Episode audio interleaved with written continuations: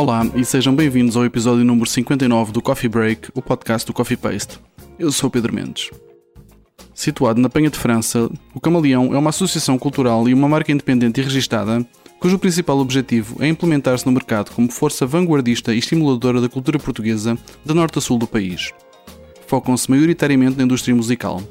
Conversei com Tatiana Salgado e Francisco Duque, membros do projeto, para saber um pouco mais. Espero que gostes. Até já. Olá a todos, bem-vindos ao Coffee Paste. Os meus convidados hoje são a Tatiana Salgado e o Francisco Duque, do projeto Camaleão, a quem eu começo por dizer olá e agradecer estarem aqui uns minutos a conversar comigo. Olá, obrigado Olá. nós. Obrigado nós, Pedro. É. Então, começando pelo princípio, gostava que vos falassem um pouco das origens do projeto Camaleão. Oh, ora bem, o projeto Camaleão surgiu por uma a necessidade de comatar uma, uma pequenina falha, em parte, que nós, enquanto músicos e, e- e artistas, maioritariamente das artes de espetáculo, víamos, sobretudo porque alguns de nós não, não éramos cá de Lisboa e quando chegámos cá para estudar, assim que tentámos aplicar aquilo, que, ou seja, arranjar um espaço que comatasse as nossas necessidades, vimos que não era assim tão fácil, ou que já havia, ou que já havia muita procura e os espaços eram sempre os mesmos e, e havia uma certa concentração em demasia, então não era fácil mexer de alguma maneira. Então começámos que havia essa tal necessidade de haver um espaço que fosse versátil, Central. central ah, e que fosse flexível a nível de horários, estilos de música, pessoas e também ao mesmo tempo a nível económico. Ah, então começámos acima de tudo por colmatar essa falha que depois automaticamente por ter o espaço vimos também que podíamos ah, expandir para tudo aquilo que completasse aquilo que já fazíamos, que era mais, neste caso inicialmente ter um espaço para, para estudar, dar aulas, ensaiar, começar a gravar umas coisas, depois tornou-se ainda mais sério na parte da gravação e depois expandimos para a parte da educação, da eh, promotora cultural, no sentido em que, eh, eh, que a criação de eventos exteriores ao próprio Camaleão, Ah, tanto como também depois a tentativa de agendar bandas e, e acima de tudo divulgar esse mesmo Ou conteúdo. seja, no fundo começou por ser um estúdio de música que entretanto eh, funciona a nível profissional, já temos vários trabalhos lançados.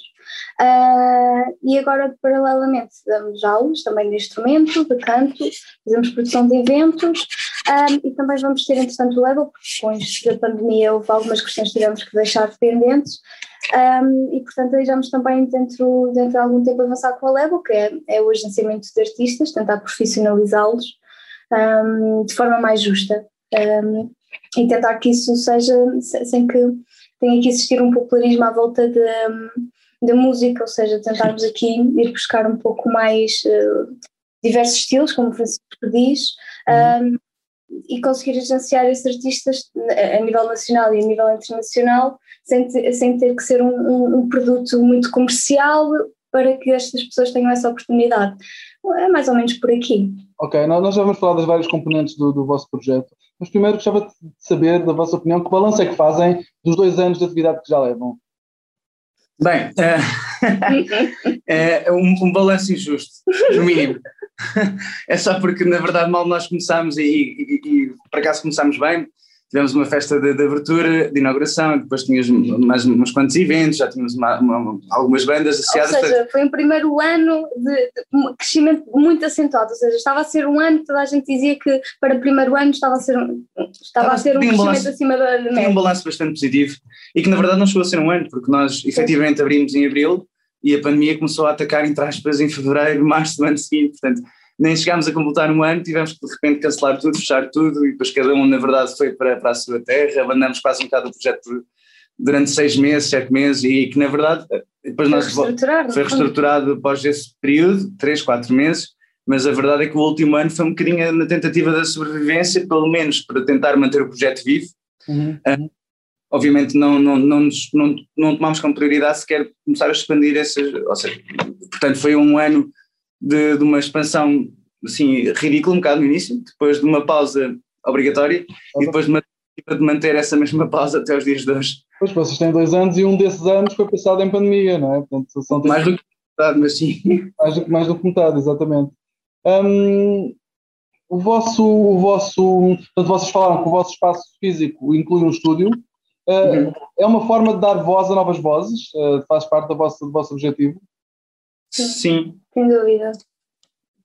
Uhum. sim, porque acima de tudo, dentro, pronto, ou seja, nós começámos por vir mais especificamente da área da música E, e todos nós estudávamos música, ou éramos músicos já há algum tempo, ou estávamos a nível académico na ESMEL, ou, ou não estávamos, pronto, mas também não interessa, no sentido em que nós começámos a perceber que mais do que a sala de ensaios, o mais difícil de facto, se queríamos começar nesse mesmo projeto, era criar um espaço de gravação. Porque, pronto, a nível logístico, a nível económico e também a nível de infraestrutura, era sem dúvida mais complexo, que iria demorar mais tempo, precisaria mais, mais investimento e de mão de obra. Então decidimos logo começar por mais difícil, que também era uma coisa que nós já queríamos há muito fazer, porque era a forma também de podermos melhorar enquanto músicos e os nossos projetos era gravar-nos constantemente e ter um espaço que isso fosse fácil e possível de acontecer.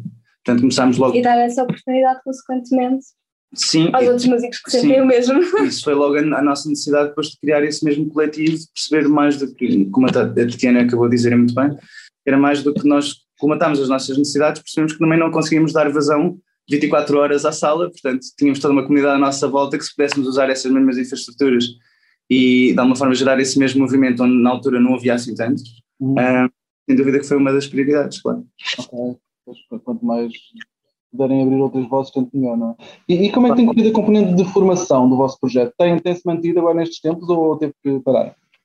A nível de pandemia, eh, nós, ao início da pandemia, lá está, esses primeiros seis meses que o Francisco refere, uhum. eles de facto foram, foram assim um stand-by. Depois eh, conseguimos continuar a manter as aulas de instrumento um, ehm, individuais, especialmente.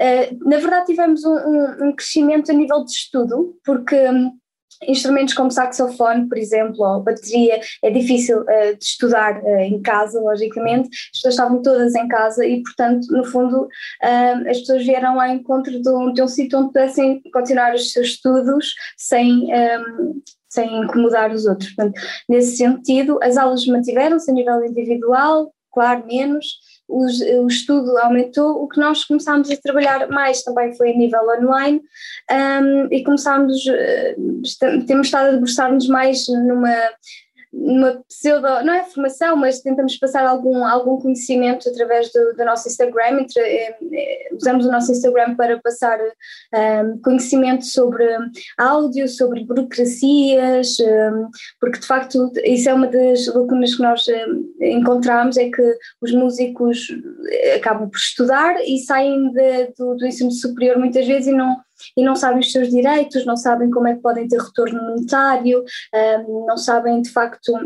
Enfim, há aqui N situações que são, a nível mesmo de direitos, de registros, uhum. há aqui esta lacuna que é difícil muitas vezes de se compreender. Depois, cada caso é um caso e cada, e cada caso tem um, determinado detalhe que já muda a situação, enfim. Uh, e de facto, nós temos utilizado mais as nossas redes sociais no âmbito de conseguirmos uh, comatar algumas dúvidas e dar algum suporte nesse sentido. Eventualmente vamos tornar isso algo mais sério daqui adiante, talvez estamos a pensar criar alguns cursos ou alguma, alguma formação nesse sentido, uhum. mas, mas sim, ficou por aqui mais ou menos assim, na pandemia até agora. Ok. Vocês julgo que parte do vosso projeto também dá uma componente de podcast, podcasts, é verdade? Podem-nos falar um pouco de, de, dessa componente? nós também começámos, paralelamente a, tudo o resto, a tentar criar uma vertente muito pequenina de rádio, hipotética rádio online, em que obviamente não tínhamos emissão longe, regular, diária, nem, nem pouco mais ou menos, uh, mas eventualmente teríamos algum conteúdo dentro do género, como mais uma vez esses mesmos podcasts, algumas playlists. Então chegámos a fazer alguns, começou isto por um projeto inicial o ano passado com, com o John Douglas e um projeto individual dele chamado Papagaiada, que depois de alguma forma deu uma motivação ao dar e de começar os dele, e na altura era um crowd control, que era precisamente a criação de, de, de, das necessidades dos músicos a nível pessoal, ou seja, de outra visão que na maior parte das pessoas não conhece e às vezes os problemas que eles estão a tentar ultrapassar individualmente, etc., um, para conseguir viver nesta mesma área e perceber quais são as dificuldades e quais realmente também são as vantagens, muitas vezes. Pronto, e entretanto, depois nós começámos o nosso próprio, mais tarde com o João Carvalho e foi precisamente também entrevistar artistas e pessoas dentro da área, produtores, um, uh, eh, managers, promotores, na verdade um bocadinho tudo em seja, geral. No fundo uh, conseguimos ter aqui algum espaço para se conversar sobre música, uhum. uh, dar-se espaço a músicos, mas também a, a, a, profissionais da área, percebemos aqui as várias, as várias as várias componentes que, que, compõem aqui a área musical. Uhum. E aí acabamos por falar com artistas com mais, uh, com mais alguma carreira. o nosso próximo podcast vai ser com o Bruno Pernadas, por exemplo, agora no dia 9 vamos gravar, vai ser no dia 24. Uhum. Uh, mas sobretudo também dar aqui algum espaço a artistas muitíssimo bons, porque nós temos muito, muito bons artistas em Portugal eh, que acabam por ter menos visibilidade, visibilidade ou por exemplo no caso do, do Cabeção, referindo nomes, que uhum. tem muita visibilidade lá fora, um, e em Portugal acaba por ter menos, um, ou seja, criamos aqui espaço para dar, para conversarmos com quem já tem um pouco mais carreira, para que eles também possam partilhar as suas experiências, mas também para darmos aqui a oportunidade de conhecermos projetos muito bons e que a maior parte das pessoas acaba por conhecer menos também. Já, já entramos naquela questão dos nichos, dos, dos nichos, peço desculpa, e às vezes dentro desses nichos as pessoas conhecem-se e depois fora não, e nós tentamos uh, abrir esse espaço, no fundo. Uhum, uhum. Falando do, do, futuro, como é que vem o próximo ano da atividade do, do Camaleão? Bem, cheio de novidades. Vamos começar já. Um, na verdade, nós queremos começar já pela parte também que é igualmente difícil a tudo o resto, mas que na verdade tivemos imensa pena de parar, que são os eventos. Uh, então, sem dúvida que vamos agora começar a apostar nos eventos mais regulares e depois, eventualmente, quiçá, fica aqui um burburinho, um festival de verão a um festival anual, uma coisinha pequenina, começar assim mais humilde, mas que na verdade já se chama um bocadinho mais de festival e não só um evento em que se calhar conjugamos todos os nossos ideais, seja estilísticos, seja de, dessa mesma educação, mas em formato festival, ao vivo, com as pessoas lá à frente disponíveis para responder a todas as questões também. Mas esse, sem dúvida que. O primeiro passo será, sem dúvida, uh, retomarmos os eventos, porque o estúdio, felizmente, agora uh, já voltou a ter movimento, porque, uhum. a partir deste último lockdown. Uh, a label, eventualmente. A label, sem dúvida, é um investimento maior, portanto, também tem que ser mais, com mais cautela. Sim, um, tem que haver mais estrutura também. E, e, sem dúvida, agora também com o apoio da, da, Junta, nós estamos situados na Penha de França, também aqui desenvolvemos alguns projetos de, relacionados com as práticas artísticas para a inclusão social, ou seja, conseguirmos realmente levar a música aos bairros, conseguirmos eh, educar nesse sentido, que também é essencial, educar público. Queremos Sim. também ter eh, impacto nesse, nesse sentido. Portanto, acho que no próximo ano será hum, eventos, label e será aqui a educação de públicos. Eu acho que os eventos nesse sentido, mesmo na educação de público, como nós temos muitos bairros uh, aqui à nossa volta, que na verdade até têm bastante atividade, uhum. uh, interna, na verdade, ou seja, é utilizar essa mesma atividade que toda a gente, ou que apela a toda a gente, neste caso os eventos, diretamente, com estilos de música que se calhar não são tão comuns, ou formas de tocar, ou workshops, e conseguir levar também esses pequeninos eventos essas imediações aqui, sem dúvida que é um dos projetos mais é interessantes. É estimular, estimular, estimular sim. Perceber também, local. porque para todos os efeitos é mesmo muito grande aqui à volta e há muita gente de facto e há muito espaço e há muito pouca coisa a acontecer, na verdade, mesmo por muitas que aconteçam. E é uma zona recheada de pessoas, de, de adultos, de adolescentes, de crianças, de artistas, Sim, é uma zona uma, realmente recheada. Há todas as... e, e quem diz aqui, atenção, isto é só no início, não é? Se pudermos realmente também ter abertura para fazer isto para, noutros sítios, até mesmo fora de Lisboa, claro que sim, claro que sim. Uhum. Vamos começar, obviamente, local, pequenino. Claro. Uh, acima de tudo isso, claro. E como é, que, como, é que, como é que vocês olham para a indústria musical hoje em dia cá em Portugal? Como? Não, não percebi. Como é que vocês olham para a indústria musical cá em Portugal?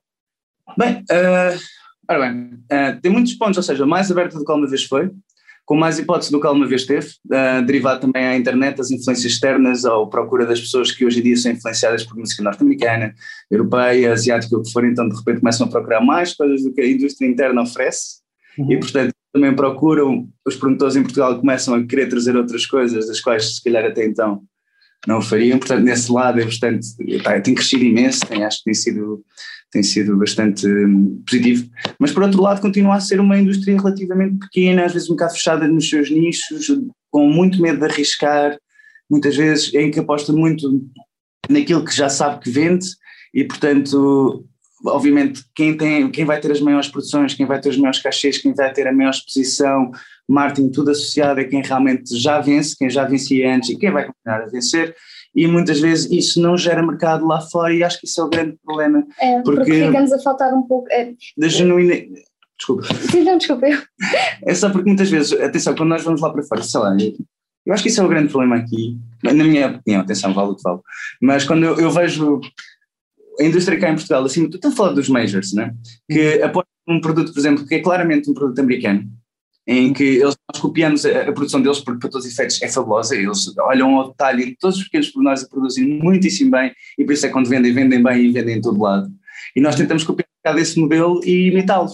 Só que o problema é que cá vende, mas nunca irá vender lá, porque eles já têm um modelo deles, na verdade, por mais que nós sei lá, tentemos, o dele claramente é o original e vai ser um bocadinho melhor. Portanto, eles não vão comprar um produto igual, não é? Que ainda cima é ligeiramente inferior e que eles sinceramente não têm assim tanto interesse. O que é que eles procuram? E o mercado internacional procura algo que seja individual, que tenha a imagem de uma cultura, de uma voz, de, não é? Tal e qual como nós fazemos. E se nós não apostamos muitas vezes nisso, claro que o fato se calhar tem muita força cá. Uhum. Mas tudo o resto acaba por às vezes até ser bastante uh, característico ou, ou, peculiar ou individual nesse aspecto. E como nós muitas vezes não damos o valor interno, também não temos a projeção suficiente para vingar lá fora. Uhum. E portanto, como não ganhamos essa mesma dimensão, os promotores lá fora, que até se calhar podem andar à procura disso, não lhes chega. Então, às vezes, o problema da indústria em Portugal muitas vezes é esse, é pensar que vender do que já vende não venderá mais. Só vende isso fica a faltar um pouco de identidade cultural, não é? A música, a Sim, cultura, mas a cultura é a identidade de um clube e às vezes parece que é isso que, que nos fica a faltar um pouco, é uma certa identidade. Não é que ela não exista, existe, mas como claro. não existe aposta, um, e é interessante. Porque, bom, não nos vamos alongar muito no, no tópico agora, mas, mas sim, é, é, acho que também é esse um bocado o ponto de pensar que, mesmo a nível económico, sentir que a cultura pode ter um certo peso e não ser uma, como é que eu te explicar, uma dependência constante e de facto ter, ser uma força que também gera algum capital, que gera algum produto interno bruto, precisamente por causa de, de, dessa mesma divulgação que in, nacionalmente, internamente, podemos fazer de forma que tenha essa dimensão, mais uma vez, internacional e, portanto, começa realmente a, a ganhar outros valores como ganha no, noutros países, porque eles apostam seriamente nisso e realmente levam a sua cultura onde tem que levar e de repente a parte cultural também é importante, não é? É importante para, para a opinião pública, é importante para a economia e começa a deixar de ser uma consequência, uma dependência para começar a ser se calhar uma, não digo primeira prioridade obviamente, mas é uma prioridade. Tem um papel social, tem um papel de educação. Não é? E porque tu depois, como a Tatiana acabou de dizer, acaba por evoluir em volta disso, não é? Quanto mais desenvolvida for a cultura e a arte, não é? mais eventualmente desenvolvido, naturalmente será as pessoas que, que, que estão expostas, não é? digo, a sensibilidade, o querer ouvir, não é? o querer reconhecer, ser exigente, ter um público exigente é importante, uhum. é? como vemos noutras sociedades, e se calhar por isso é que há mais hipóteses. Também, também há mais consumo, há mais também reconhecimento. Há mais, mas também há mais procura. mas é inevitável. Portanto, é que haja esse reconhecimento, como é está tudo isso. Okay. Francisco e Tatiana, muito obrigado, foi um gosto falar convosco. obrigado nós, Pedro. E assim chegamos ao fim da edição desta semana do Coffee Break. Podes subscrever nas principais plataformas ou na aplicação que usas para ouvir podcasts. Se nelas pesquisares por Coffee Paste, será fácil encontrar-nos. Se gostaste deste episódio, deixa-nos lá um comentário e uma classificação. Vai ajudar-nos a chegar a mais ouvintes. Convidamos-te a visitar o nosso site em coffeepaste.com, onde podes encontrar muito mais conteúdos. Podes também encontrar as notas sobre este episódio em coffeepaste.com/cb59 coffeepaste.com/cb59. Se quiseres apoiar o nosso projeto e as suas atividades, podes fazê-lo em coffeepaste.com/apoiar. coffeepaste.com/apoiar. A música deste podcast é da autoria do DJ Music Mr. Bird.